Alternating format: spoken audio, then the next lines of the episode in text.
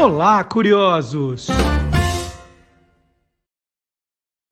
Boa noite, curioso! Boa noite, curiosa! Começando o programa Quem Te Viu, Quem TV, o programa das noites de quinta-feira que conta a história da televisão brasileira, contada por um especialista, o Magalhães Júnior. Boa noite, Maga! Boa noite, Marcelo. Boa noite a todos os curiosos. Eu não sei se eu sou bem especialista, mas eu, eu tenho a idade, eu tenho quase a idade da TV, né? Então eu acho que é isso que faz um pouquinho a diferença. Mas é só isso.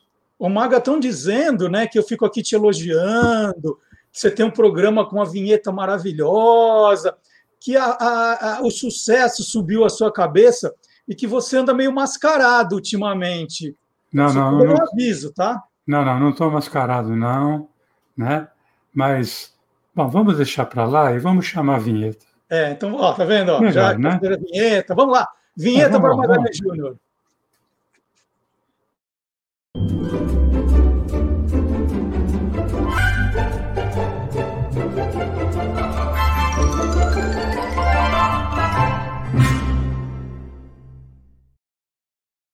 Gente, meu Deus, falei que ele estava mascarado, aí, ó. falei, falei. É. Fala a verdade, você não esperava. Não, tomei um susto. Falei, que que é isso? Cadê o Magalhães? Falei que ele andava meio mascarado. Ó, é brincadeira, gente. É brincadeira. É porque o tema do programa de hoje tem a ver com os heróis mascarados da televisão brasileira. Ó a camiseta, Maga, ó. Ah, o velho truque. É, vamos, vamos falar dos heróis mascarados da televisão brasileira. Obviamente, não todos, mas muitos.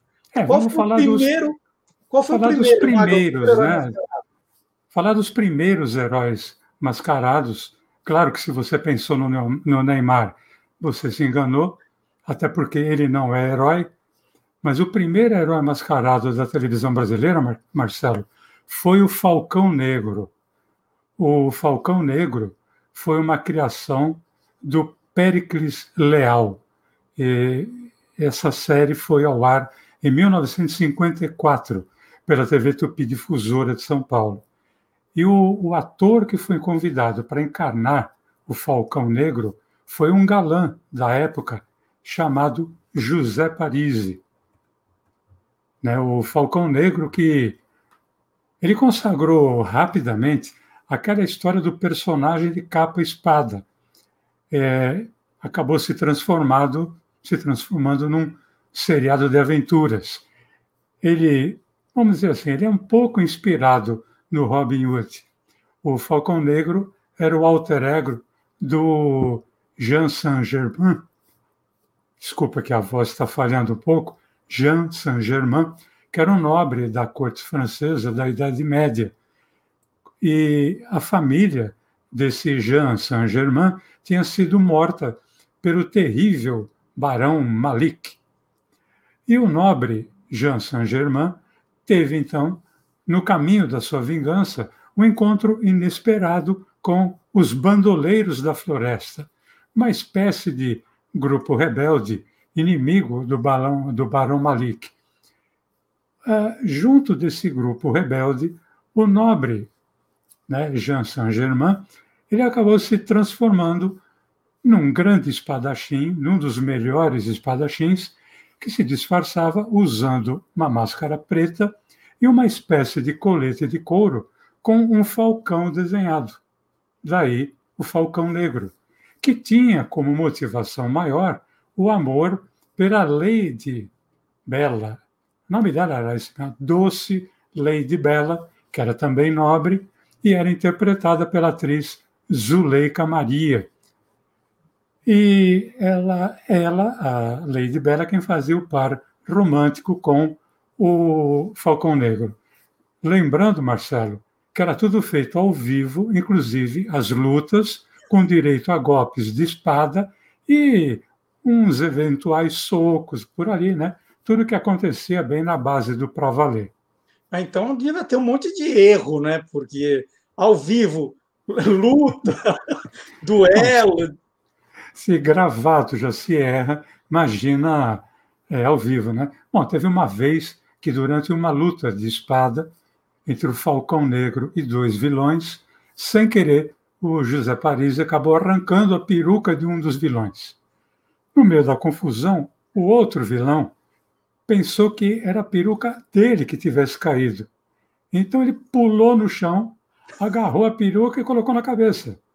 Só aí que ele percebeu que ele estava com duas perucas. Né? Ele não teve dúvida, ele tirou a peruca sobressalente, jogou na mão para o outro e voltou para a briga. Olha só. E né? o Falcão Negro era só exibido em São Paulo, Maga? Olha, Marcelo, no começo, é, como eu disse, ele estreou aqui em 1954 até 1956. Ele era exibido só em São Paulo. Em 1956, ele passou a ser exibido também no Rio de Janeiro. As histórias eram as mesmas, mas o elenco era outro. No Rio, quem fazia o Falcão Negro era o Gilberto Martinho. Já a Lady Bela, inicialmente era interpretada pela Aide Miranda e depois passou a ser interpretada pela Deli Azevedo. Então, os textos eram os mesmos, só mudava o elenco. E o Gilberto Martinho, né, você falou que o José Parisi ele costumava fazer as lutas ali para valer, ao vivo. Uhum. O Gilberto Martinho também seguiu mesmo o, o, o mesmo caminho? Olha, pelo que eu pesquisei, ele era até pior, né? porque a maioria dos figurantes já sabiam que o Gilberto Martinho gostava de usar a espada de maneira quase verdadeira tinha um figurante, então, que ele já, já sabia, então ele estava sempre preparado para evitar um, qualquer golpe fatal do Falcão Negro. Teve uma cena em que, quando o Falcão Negro do Gilberto Martinho apontou a espada para esse figurante e disse: Morra, maldito! O figurante deu dois passos para trás e se jogou no chão morto sem ter sido atingido. E aí o Gilberto, que não perdeu a pose, e mandou essa. Hum, então além de maldito, és também covarde, hein? Nossa, que pena que a gente não tem isso documentado, né? Não, não tem registro dessas coisas, né, Maga? Não, não tem, porque uh, o, o videotape foi chegar somente no iníciozinho dos anos 60, quando já não havia mais uh, o programa Falcão Negro. Mas, Marcelo, o sucesso do personagem foi tão grande que fez com que surgisse o gibi do Falcão Negro e também um disco com o roteiro e direção do próprio é, Péricles Leal, que era o idealizador do, da série. É, a direção musical, nesse caso, ficou por conta do maestro Alceu Boquino, mas dá para a gente ouvir um trechinho da história com a voz do Gilberto Martinho como Falcão Negro. Vamos ouvir. Vamos lá.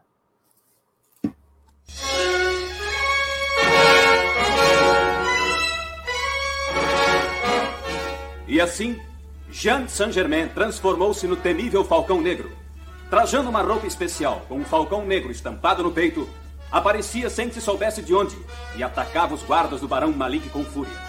Surpresos ante a aparição do mascarado, os guardas se chocavam com a audácia do herói e com sua espada invencível. A lenda se espalhou e consolidou. Onde estivesse sendo cometida uma injustiça, aí aparecia o Falcão Negro. Piedade, senhor. Já levaste meu marido. Deixai-me ao menos o meu filho. Ele tem que servir ao Barão Malik.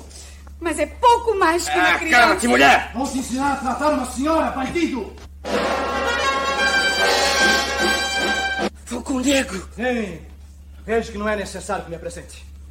Agora já sabes o que fazer. Vai! Somos quatro contra um. Não acredito que sejas invencível. A ele, homem!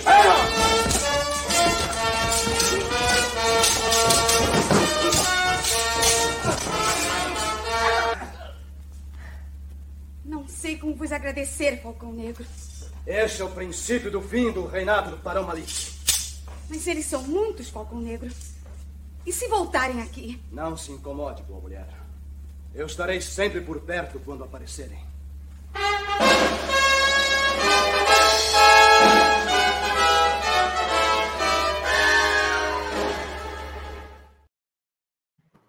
Sensacional. O, o Maga, nesse tempo já, já tinha esse, essa coisa do merchandising na TV?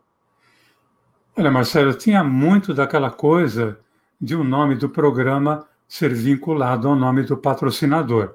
Uhum. O Falcão Negro, como eu falei, ele ficou no ar até 1958, comecinho de 59. Na mesma época em que surgia também na TV Tupi de São Paulo um outro herói mascarado, mas cujo nome estava ligado ao patrocinador da série. Era o Capitão Estrela. O patrocínio, óbvio, era da fábrica de brinquedos Estrela. Não, não dá para disfarçar, né? Pelo uniforme dele. É, e, e, ninguém podia chegar para esse, esse herói e falar assim: pô, você não é brinquedo, hein? É, esse cara não é, não é, não é brinquedo, não. E ele não era mesmo, né? Até porque o Capitão Estrela era brasileiro, né? E olha só, um capitão do bem. É um detalhe. É, o Capitão Estrela foi criado pelo Zaé Júnior. Zaé Júnior, que faleceu ano passado, o criador do Capitão Estrela. O personagem tinha lutado na Segunda Guerra Mundial. Ele não tinha superpoderes, mas ele tinha um carro elétrico, né? já era ecológico. E tinha um arqui-inimigo, que era o Gargalhada Sinistra. É, pensa que é brincadeira? Não é brincadeira, não é brinquedo, não.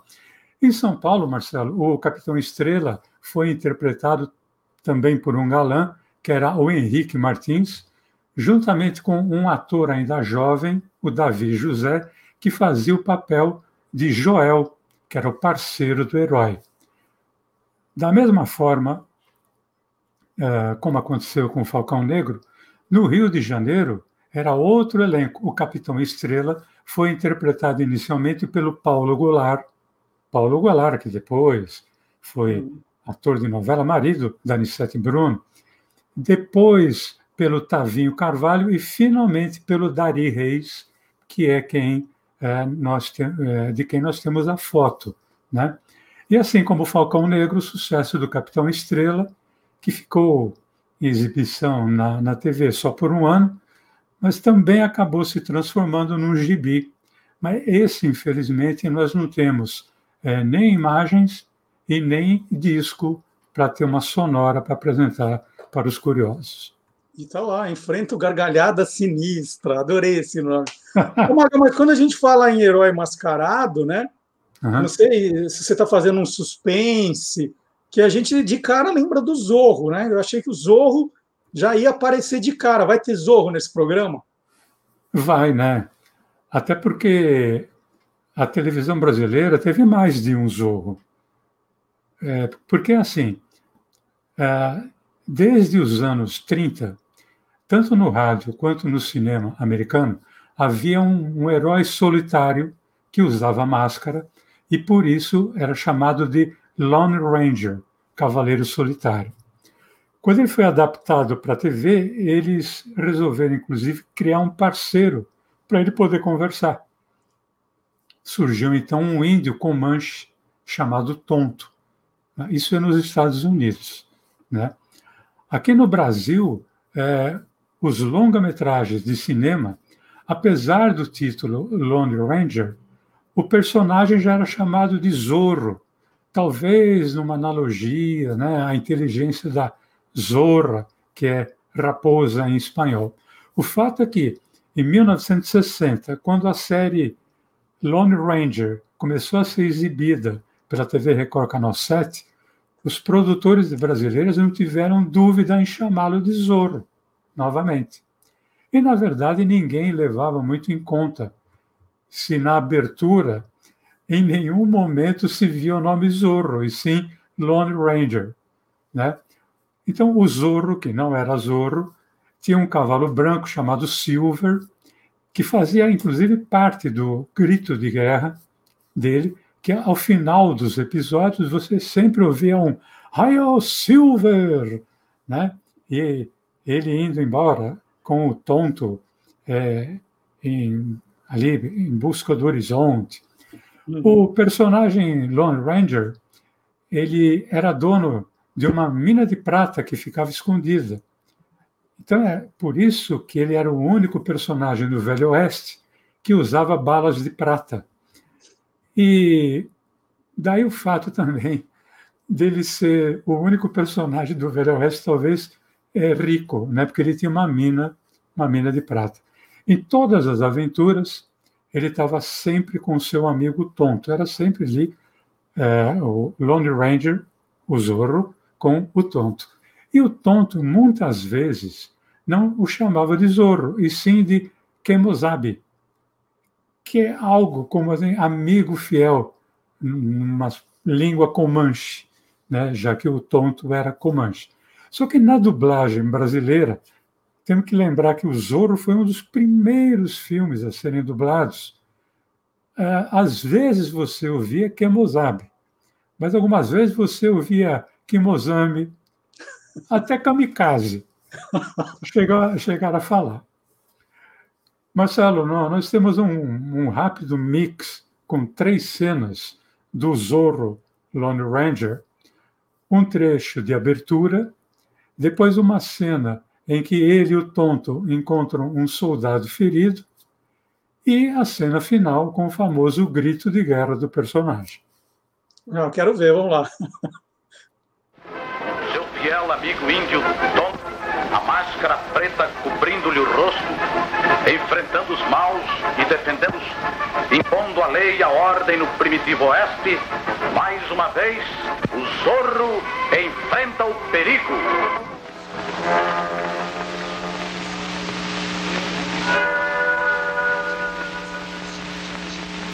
Está muito ferido, tonto. Bem, vá atrás da minha tira. Trataremos disso depois. Agora esse rapaz precisa de socorro. Vou levá-lo para a sombra. Vá buscar umas ataduras, depressa. Vem, vai. Está acordando, tonto. Aqui é água, Zorro. Mascarado. Não tenha medo, soldado. Queremos ajudá-lo. Agora chega. Obrigado. Você sabe por que razão o atacaram? Não. Talvez eles queriam roubar. Não é estranho Apaches atacarem um homem branco? É verdade, mas os Apaches desse território pertencem à tribo Mescaleiro. E o chefe Luzito assinou um tratado de paz com o governo. Talvez eles não mescaleiro Apaches, Zorro. Eles eram mescaleiros mesmo. Eles estão indo embora. Papai, Tom disse que o mascarado era amigo. Eu acreditei nisso. Mas quem é ele? Pergunte a Tom. Ele é o nosso amigo Zorro.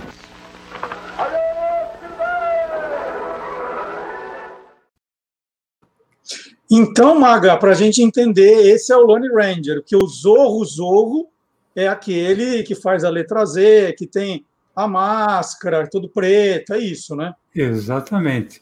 O Zorro mesmo foi criado pelos estúdios Disney, um personagem com roupa preta, chapéu preto, máscara preta, estreou aqui no Brasil em 1963 pela TV Tupi Canal 4, e o título da série era A Marca do Zorro.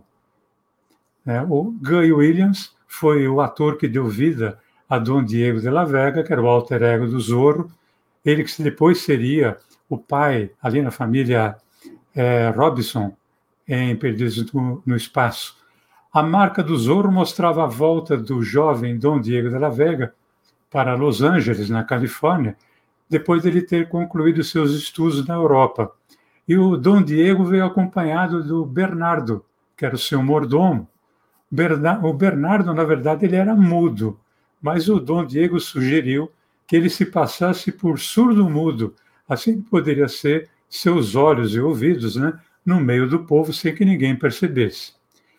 Isso porque tinha algumas informações de que Los Angeles estava sob o domínio de um vilão, o capitão Monastário, que tinha como braço direito um gordo e atrapalhado Sargento Garcia. Marcelo, é, a marca do Zorro não é apenas o título. É como você falou, é uma marca mesmo. O personagem costumava fazer um Z com a espada por onde passasse.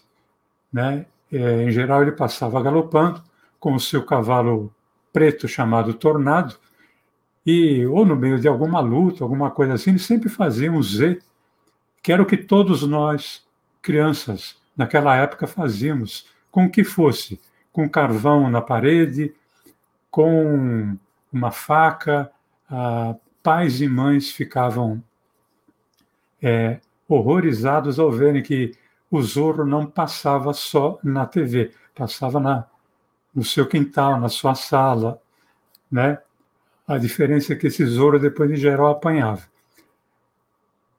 Mas, Marcelo, dá para reviver é, uma cena da série e aproveitar para relembrar o grande mestre da dublagem, Orlando Drummond, dando a sua voz inconfundível ao Sargento Garcia. Vamos lá.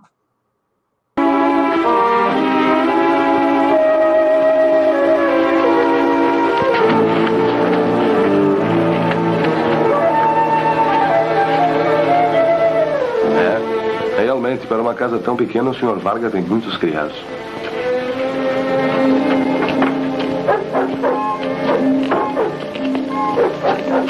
Divertindo-se, sargento? Fique quieto um instante, rapaz, para eu passar. Graças. Buenas tardes, Dom Diego. Sargento, estou abismado de vê-lo sair da taverna a essa hora. Também eu, Dom Diego, mas estou a serviço. Desde que o administrador se mudou para a nova casa, estou sempre ocupado. Ah, então já a viu por dentro. Que tal lhe parece depois da reforma? Oh, Dom Diego, é uma beleza.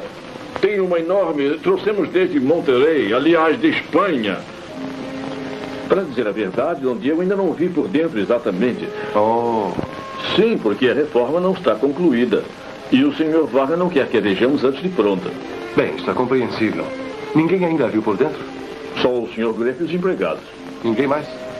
Nem mesmo um sujeito com uma barba? Como é que soube disso? Ele passou pela fazenda procurando o senhor Varga.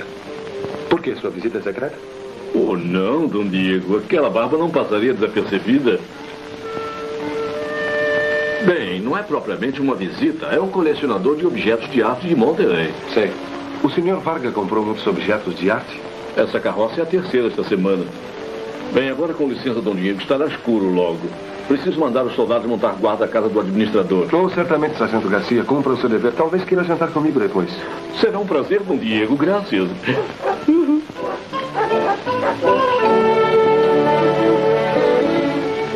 Acha os objetos de arte do Sr. Varga interessantes?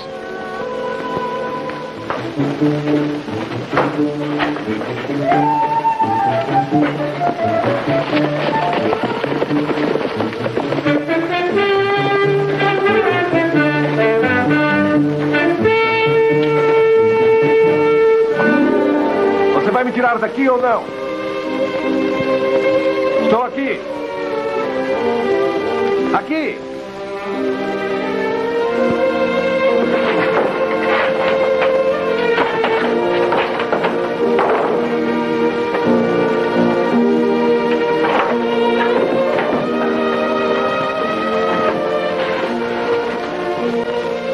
Esta vez que mais nos aproximamos da morte. Construída por nós mesmos. Deve haver uma moral a se extrair. Você pensou que eu. O águia também. Temos que desmenti-lo rapidamente. Não quero que ele se regozije tanto, não.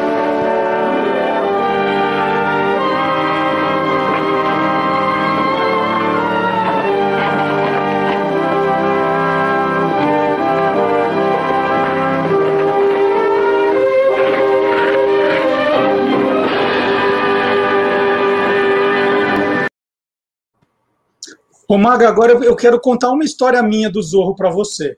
Por favor. Quando eu resolvi criar minha própria editora em 1999, eu fui atrás de alguns títulos, né? De gente que, que quisesse publicar alguma coisa. E eu uhum. tinha um desejo antigo, que eu já tinha lido em inglês, o livro A Maldição de Capistrano, que é como o personagem Zorro nasceu, que foi um livro do Johnston Macaulay. Em 1999, eu editei pela Panda Books. É, nós batizamos de A Marca do Zorro, porque era o novo nome do livro. É, é, esse livro estava fora de catálogo há muito tempo das editoras brasileiras e nós reeditamos. Foi o primeiro, acho que foi o terceiro livro da editora, o primeiro internacional. E foi muito legal, porque para fazer o livro, eu assinei um contrato com a Zorro Productions super chique, né? É, e, e, esse livro, no, na semana de lançamento, foi destaque da Veja, da Isto É, da Época. Ele tem uma edição mais nova. Né? Ele foi um livro que agradou muita gente e nós fizemos.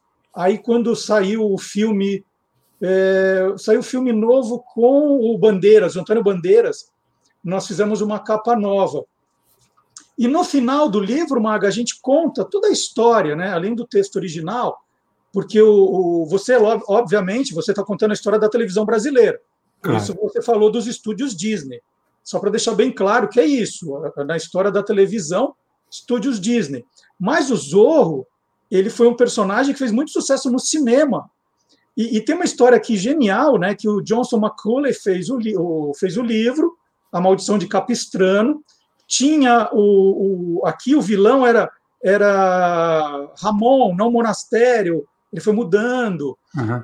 No final do livro, o Zorro tira a máscara e revela quem ele é.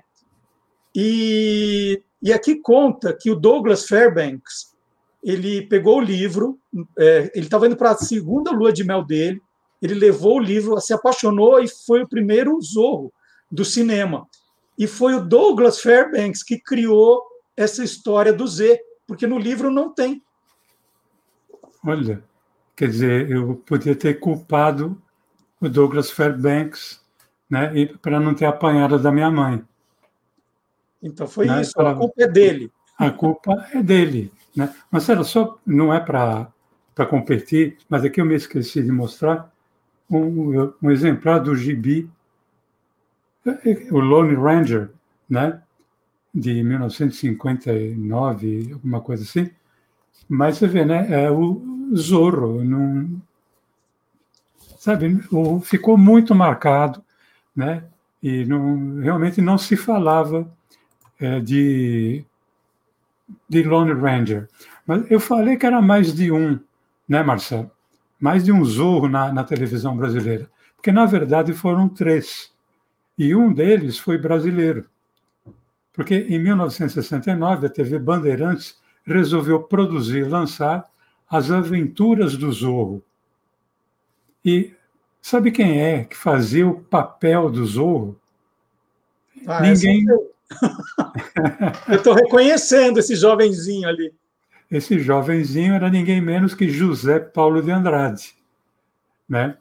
Na verdade, Marcelo, foram poucos os episódios, mas a série tinha tudo o que um episódio do Zorro requeria. Né? Tinha com direito a luta de espada, montaria a cavalo. O, o Zé Paulo de Andrade não montava a cavalo. Ah, meu, quem me contou isso foi o nosso amigo Teobaldo, o eterno guarda Juju da Praça Nossa, ele que participou desta série também. A atriz Sueli Franco é, fazia o papel da Rosita, que seria o par romântico do, do Zorro.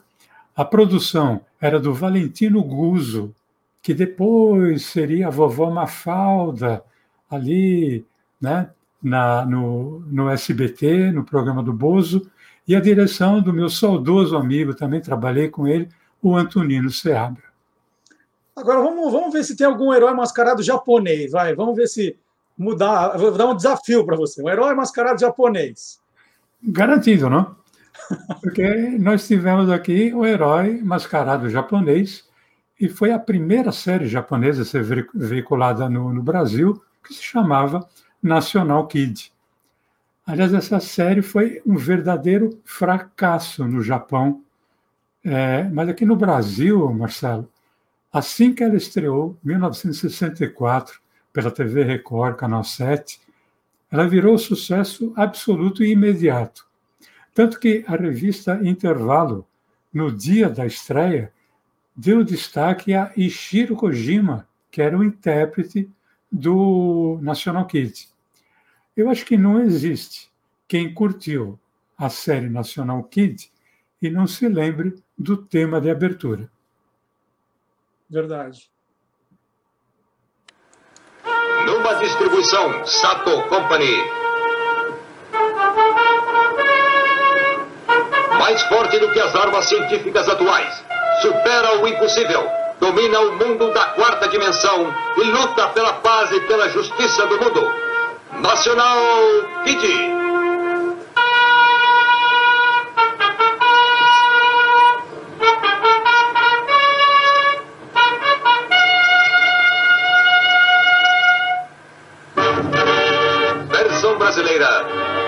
Emerson Camargo.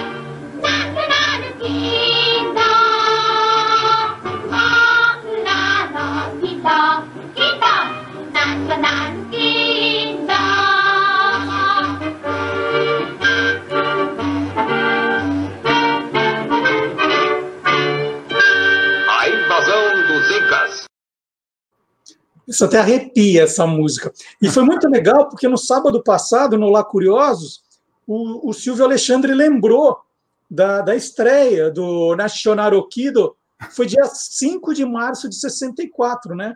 Então é, é a semana de comemoração. Aí já são 57 anos. Você conhece alguém que, que é de 64 também? A gente já meio caída, viu? É, qual, era, qual era a personalidade escondida por trás do National Okido, Maga? Olha, era o professor Masao Ata. Ele cuidava de um, além de ser cientista, professor, ele cuidava de um grupo de crianças órfãs. Aliás, o National Kid teve dois atores protagonistas. O primeiro foi o Ishiro Kojima, que depois de duas temporadas saiu da série e foi substituído pelo Ta- Tatsumi Shiutaro. Eu não vou dizer que ninguém percebeu, porque japonês é tudo igual, porque, na verdade, é, eles não eram muito iguais, mas ninguém é, se importou com isso. O National Kid foi herói mascarado que defendeu a Terra pelo ar, pelo mar e pelo chão, porque ele enfrentou os seres subterrâneos. é, ele também defendeu ah, a Terra dos seres abissais, que pareciam os lagartos gigantes, e isso sem falar é, na defesa que ele fez do planeta Terra contra os famosos Incas venusianos, que tinham a letra Z, que não era de Zorro, no peito, e eram chamados pela Aura, que é a sua líder, somente pelo número.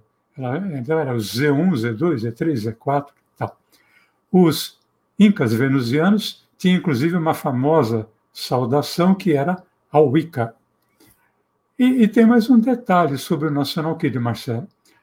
Além de voar, que ele fazia muito bem, e além de lutar, né, que ele lutava muito bem, e proteger as crianças, ele era bom de merchandising. Isso porque logo no primeiro episódio, ali contra os Incas venusianos, quando o personagem é, do National Kid se apresenta, ele dá para as crianças um radinho comunicador, dizendo que é o, é radinho do National Kid. Inclusive, na, na frente do radinho dá para ler Nacional. Uhum. Só que National era a marca japonesa de eletroeletrônico, né, que depois seria a Panasonic. Então, quem pensava que era o radinho do National Kid, não, era uma propaganda da marca National. E, Marcelo, eu montei um, um rápido vídeo em que a gente vai poder relembrar a saudação dos incas venusianos e lembrar como era uma luta travada entre os incas venusianos e o National Kid. Vamos ver. Z4, você não disse que derrubou o Kid com o raio e o rádio X2? Sim, todavia Dr. Mizuno conseguiu recuperar-lhe metade de seu poder através da eletroterapia. Como metade? Kid não recuperou seu poder de voar e usar seu revólver de raios Eloruia. Z4. Tenho notado que você faz essa comunicação com grande satisfação. Mas lembra-se de eu lhe ter dito que não perdoa o fracasso? Em nome da Convenção Geral Inca, condeno Z4 à morte. Ao Ica! Ao Ica!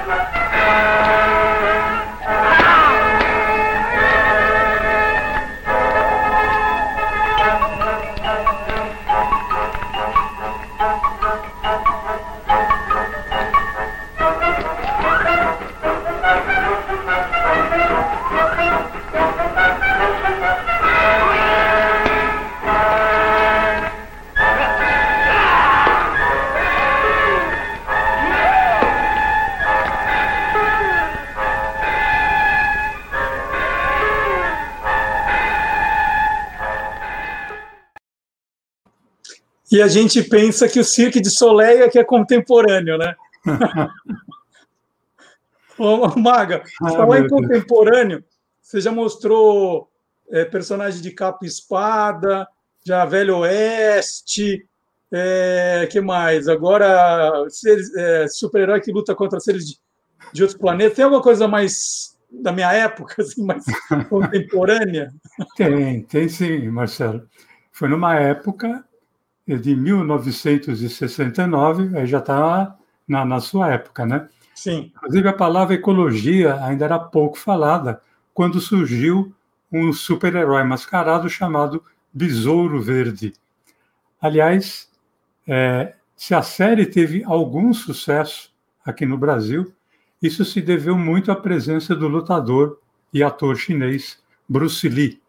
O, o Bruce Lee ele fazia o personagem Cato, que era parceiro do Besouro Verde, cuja identidade real era Brit Ride, que era um super milionário, editor e dono do jornal Sentinela Diário.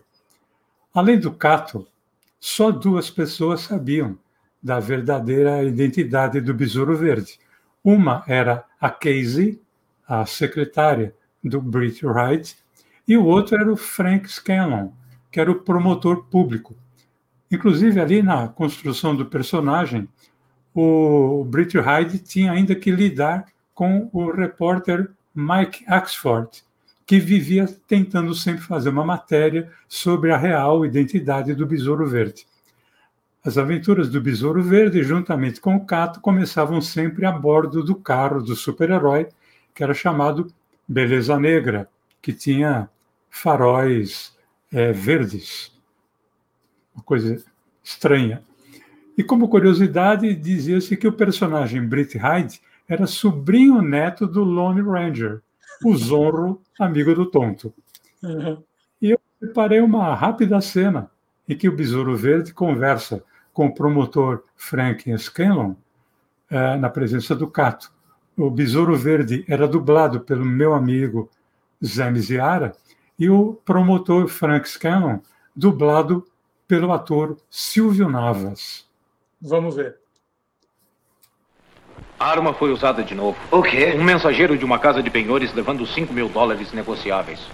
Foi morto num elevador cheio e nenhum dos passageiros ouviu o tiro ou ouviu o clarão. Então a morte do Bannister foi só o começo. Poderão ter toda a cidade dominada. Temos que achar esta arma e destruí-la rápido. Espero que só estejamos atrás de uma arma. É. Cato, prepare o Beleza Negra para rodar à noite.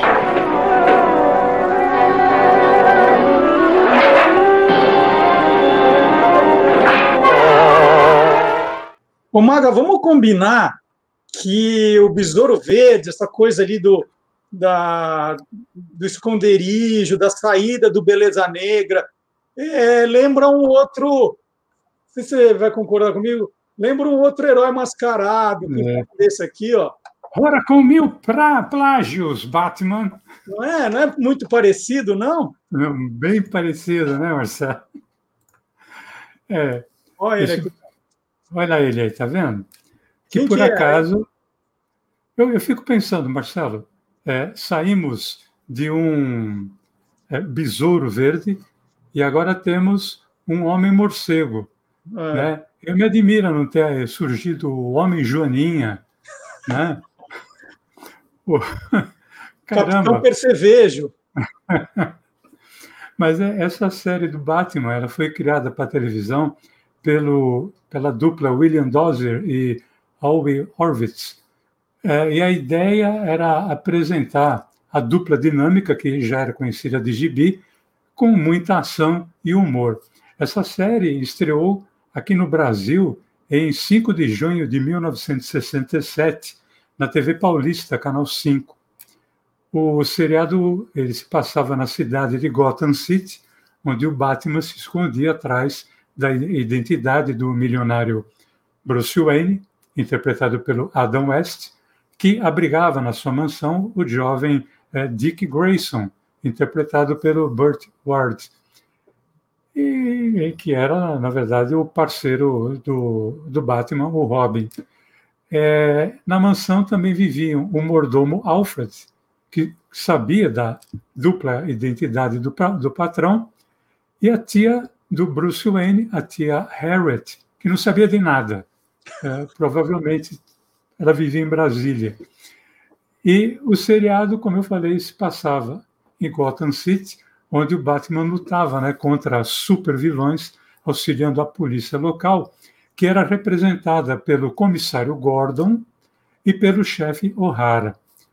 O, o seriado, Marcelo, ele era levado ao ar duas vezes por semana, em dois dias seguidos. Um episódio era na segunda-feira, o outro era na terça. Na segunda, o episódio sempre terminava com o Batman e o Robin em apuros. Estava ali numa fria, no bico do corvo, estava para morrer. Na, na terça-feira, no segundo episódio, na sequência, é, além deles saírem do, ali do, do sufoco, a dupla dinâmica ainda prendia o vilão, que podia ser o pinguim, o mulher gata, né? mulher gato, o charada, o coringa e companhia bela. A, a, gente sabe só que esses vilões eles não assistiam é, o Olá Curiosos, né? Porque ninguém tinha curiosidade, eles prendiam o Batman, amarravam o Robin, mas ninguém nunca teve curiosidade de levantar a máscara falou, ah, quem é, né? É, pô, a primeira coisa que a gente faria depois de amarrar o cara é levantar é. a máscara. Né? Não, nunca ninguém teve essa curiosidade. Agora, era novidade isso do, do episódio ser dividido em duas partes, né? É, não só isso, né, Marcelo?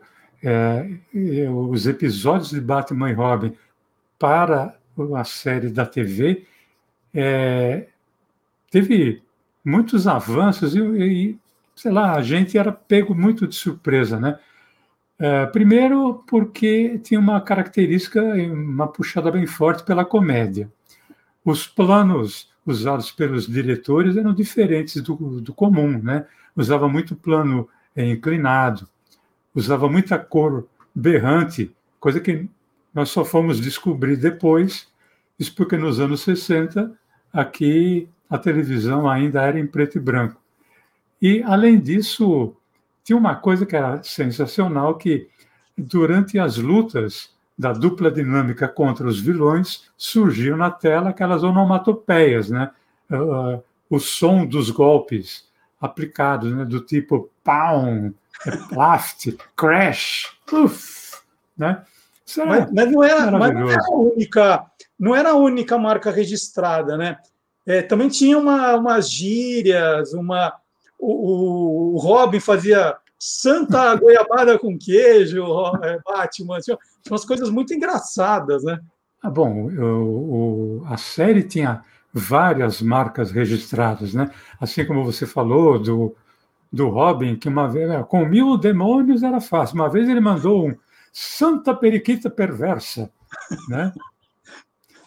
Mas tinha, além das expressões, uh, tinha várias outras marcas registradas. Né? Para começar, que quase tudo, Marcelo, tinha o prefixo BAT.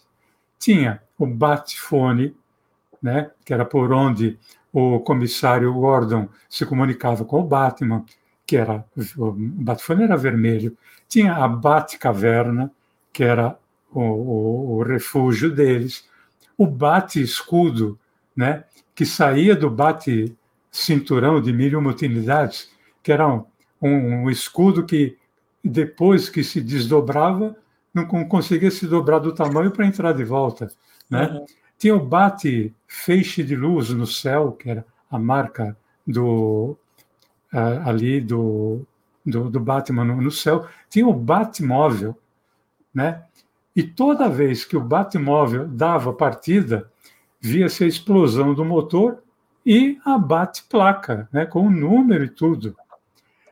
E depois que o Batmóvel saía da Batcaverna, via-se sempre a placa da distância da Batcaverna até Gotham City. Uhum. Tinha aquele bate-giro, que era para mudar de cena, e também a bate-corda, né, que era tinha um bate uma espécie de um bate bumerangue na, na ponta que ele jogava tal. E com essa bate-corda, inclusive, acontecia uma cena também recorrente, que era o Batman e Robin escalando a parede de um edifício, né? Tem uma cena que é fantástica, que eles escalam a, a, a parede, vão até o topo do, do edifício, e ali, eu não lembro qual era o vilão. Tem uma luta, tal, etc. E o Robin, ele acaba sendo amarrado com cordas, né? E o vilão joga o, o Robin é, para baixo. Aí o que, que o Batman faz? O Batman pega a bate-corda, joga e fala: agarre com os dentes. E aí, quando cai a bate-corda, o Robin morde e o Batman ele issa o Robin, e quando ele acaba de içar o Robin, ele dá. A frase é fantástica. Viu, Robin, como é importante escovar os dentes sempre após as refeições, ao levantar e antes de dormir? Muito bom. Isso era. Agora tinha, né, quando eles escalavam o prédio, era muito engraçado. Sempre tinha algum gaiato abrindo a janela e saindo, abrindo a janela e saindo assim do alto, né? Não, e, e, e, e no começo, Marcelo, é, ninguém queria se prestar a isso.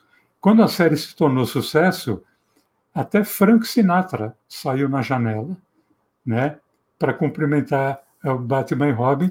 E não podemos esquecer o seguinte, que o narrador dizia sempre, é, convidava o telespectador para estar presente no novo episódio no dia tal, nesse me, nessa mesma bate-hora, nesse mesmo bate-canal. Tem uma coisa que não é da, da sua jurisdição, né? Porque você está falando de televisão, que é do cinema, que é um filme do Batman, que ele está no, no bate-cóptero, tem, tem a bate-escada, aí um tubarão ataca eles. Aí ele, sim, peraí, no meu cinto de utilidades vou pegar o meu bate-repelente de tubarão.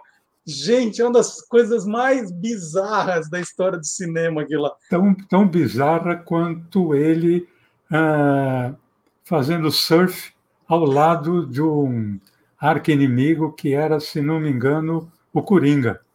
Né? Ele com uma bermuda é, amarela, porque ele não queria chamar muita atenção. Óbvio que de capa e, e máscara, ah. tal, mas ele não queria chamar muita atenção. E quando ele ia numa discoteca, que ele ficava dançando, vamos parar que vocês vão morrer de rir.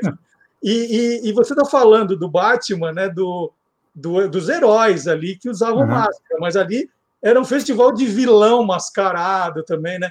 Era o programa dos mascarados, né? É, por exemplo, não era só vilão, não, porque às vezes a dupla dinâmica contava com a participação feminina, né? No combate ao crime, vindo da Batgirl é que era o alter ego da Bárbara Gordon, bibliotecária, que era filha do comissário Gordon. Bem lembrado. E, e dois super vilões, pelo menos que eu me lembro, eram mascarados: o Charada e a maravilhosa Mulher Gato, sobretudo quando ela era interpretada pela Julie Newmar. Ô, Maga, aliás, a Julie, a Julie Newmar é, é uma das grandes paixões do professor Vard Marx, como você deve ter visto aí no Olá Curiosos, né? Exatamente. Eu estava lembrando aqui, Marcelo, que uh, quando junta Batman, Mulher Gato e Robin, uh, a gente lembra de três grandes dubladores que davam vozes a esses personagens.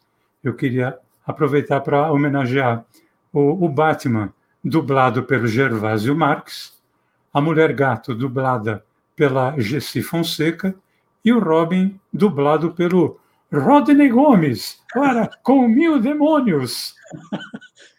Santo programa, Maga!